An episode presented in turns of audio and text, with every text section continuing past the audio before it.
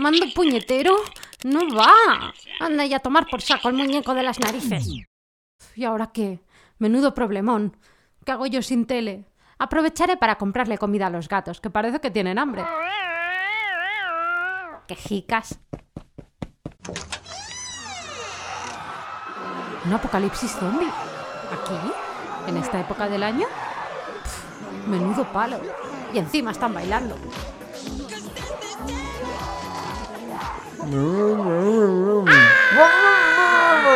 ¿Pero qué haces? Perdona, estaba comiendo este muffin. Menudo susto. ¿Has visto el pitote que se ha montado? Plaguitas de zombies a mí. Sé perfectamente qué hacer en estos casos. ¡Au! ¡Au!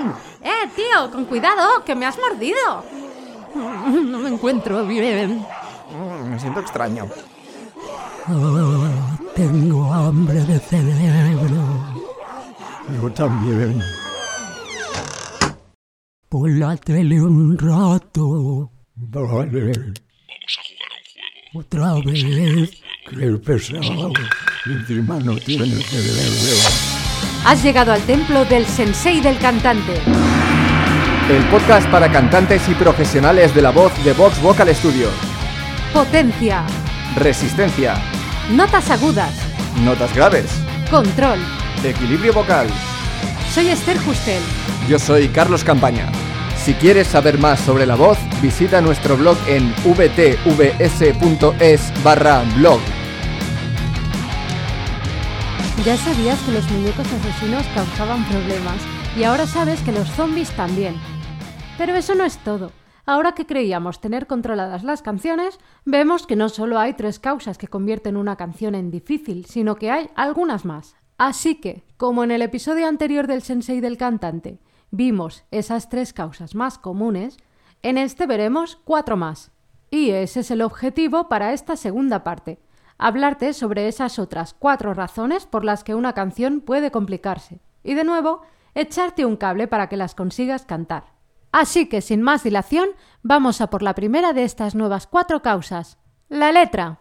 Cuando hay mucha letra en la canción y todo es diferente, incluyendo los estribillos, se hace más complicada que otras que se repiten más. Si la cantas con la letra delante, se acabó el problema. Pero como buen cantante que eres, deberías aprendértela. No verás a ningún gran cantante saliendo a cantar con un papelito con la letra, ¿verdad?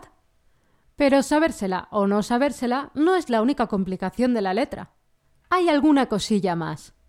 ¿Te has encontrado alguna vez con una canción en la que una misma nota te sale bien en un trozo de la canción, pero en el otro no? Esto suele ser por culpa de la vocal. Si es una vocal abierta, en una nota aguda te va a ser más difícil que si fuera una vocal cerrada. Te voy a poner un ejemplo muy famosete, la canción Rolling in the Deep de Adele. En el estribillo de la canción hay un all, un deep y un inside que caen en la misma nota. Si lo cantas con las vocales abiertas, sonará así. We could have had it all, rolling in the deep. You have my heart inside of your hand. Así que te voy a dar un truquito muy facilito para que arregles este problema. Pon la boca en forma de U en todas las vocales. Y no te preocupes porque al principio te va a sonar muy exagerado, como esto.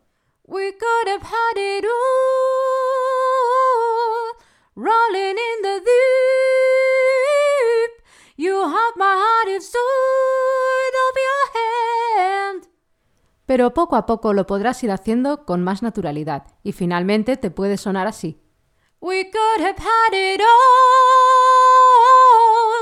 Rolling in the deep. You have my heart inside of your hand. Muy bien. Ahora vamos a pasar a la segunda de las cuatro causas que hacen que una canción sea difícil, la melodía de voz. Y es que cuando la melodía de voz se sale un poco de los estándares, te puede llegar a confundir. Por ejemplo, cuando la primera nota no se corresponde con la primera nota del acorde, que es lo más intuitivo, como en el cumpleaños feliz, en el cual coincide perfectamente. Acorde La mayor, primera nota del acorde La y primera nota de la melodía de voz La. Cumpleaños feliz. Además de esto, puedes encontrarte con que haya muchos instrumentos y te cuesta buscar una referencia para tu entrada. Puede ser incluso que siempre la empieces mal y sea en mitad de la canción donde por fin encuentras el tono correcto. Si te pones la canción original y cantas siguiendo la voz del cantante, no hay problema, pero como sabes, los grandes cantantes no hacen eso. No puedes cantar siempre con la versión original de fondo. Lo más probable es que acabes cantando con una versión instrumental o incluso con tu banda, pero ahí es donde aparecen los problemas y empiezas a perderte. Vamos a ver un ejemplo de todo esto que te comentaba. De hecho, un ejemplo metalero. Eagle Fly Free, de Halloween. El primer acorde es re menor y la melodía de voz empieza en fa, que es la segunda nota del acorde. People are in big confusion. Y es que cuando escuchas este acorde, te dan ganas de empezar aquí. People are in big confusion. Y no sería ningún problema si luego eso no te hiciera perderte. Para solucionar el problema tienes que hacerte con una referencia en la música que te ayude a afinar la primera nota. Pero esto es realmente un parche, porque si en un concierto tienes el problema de no escuchar bien a los demás miembros de la banda o de escuchar más a unos que a otros, es posible que pierdas tu referencia. Y entonces... Houston, tenemos un problema. Así que la verdadera solución está en escuchar la canción y practicar tantas, tantas veces que se te quede grabada en el cerebro. Y de aquí pasamos a la tercera de las cuatro causas, las voces. Las canciones que están muy cargadas de voces y que además las dos voces las hace la misma persona, o personas con voces muy parecidas, pueden complicarse, porque no sabes a cuál seguir. Además, cuando se ponen dos voces en una canción es porque cada una tiene su cabida, así que si la canta una persona sola va a quedar mucho más coja que si la cantan dos. Lo que hace más complicado cantar una canción así es que no sabes bien qué voz hacer o a cuál seguir, porque no las distingues. No sabes qué tienes que hacer exactamente. Una canción así es Swan Heart, de Nightwish, que además es preciosa.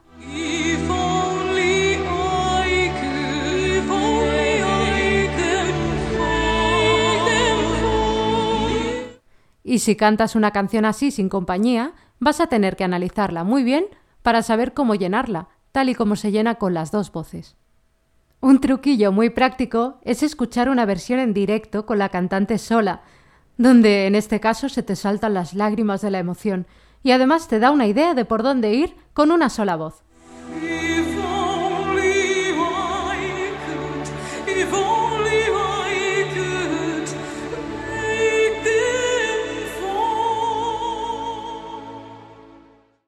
Pero también te puedes inventar tú algo, como por ejemplo esto. If only I could make them for. O cualquier otra cosa que se te ocurra. Y de aquí pasamos directamente al último punto, el estilo. Cada estilo tiene su peculiaridad y hay que saber darle gracia. Si una canción pide cierta energía y tú no se la das, va a quedar más fea. Algunos ejemplos de estilos que requieren mucha energía son el pop rock, el rock, el soul, el heavy metal, el rap. Sí, sí, el rap. Hay quienes acusan al rap de ser solo hablar porque no hay notas agudas, pero hay que hacerlo con gracia, si no queda como un churro. Vas a tener que escuchar mucho el estilo que quieras cantar para dominarlo. Lo más importante es que tu voz encaje con los instrumentos. Por ejemplo, el rock y el heavy son estilos que requieren mucha energía, porque si no se la das, no se te va a escuchar por encima de esas guitarras eléctricas, y aunque se te escuche, va a perder fuerza. Así que puedes cantar el Sweet Child O' Mine así. She's got a smile that it seems to me reminds me of childhood memories. O con un poquito más de energía.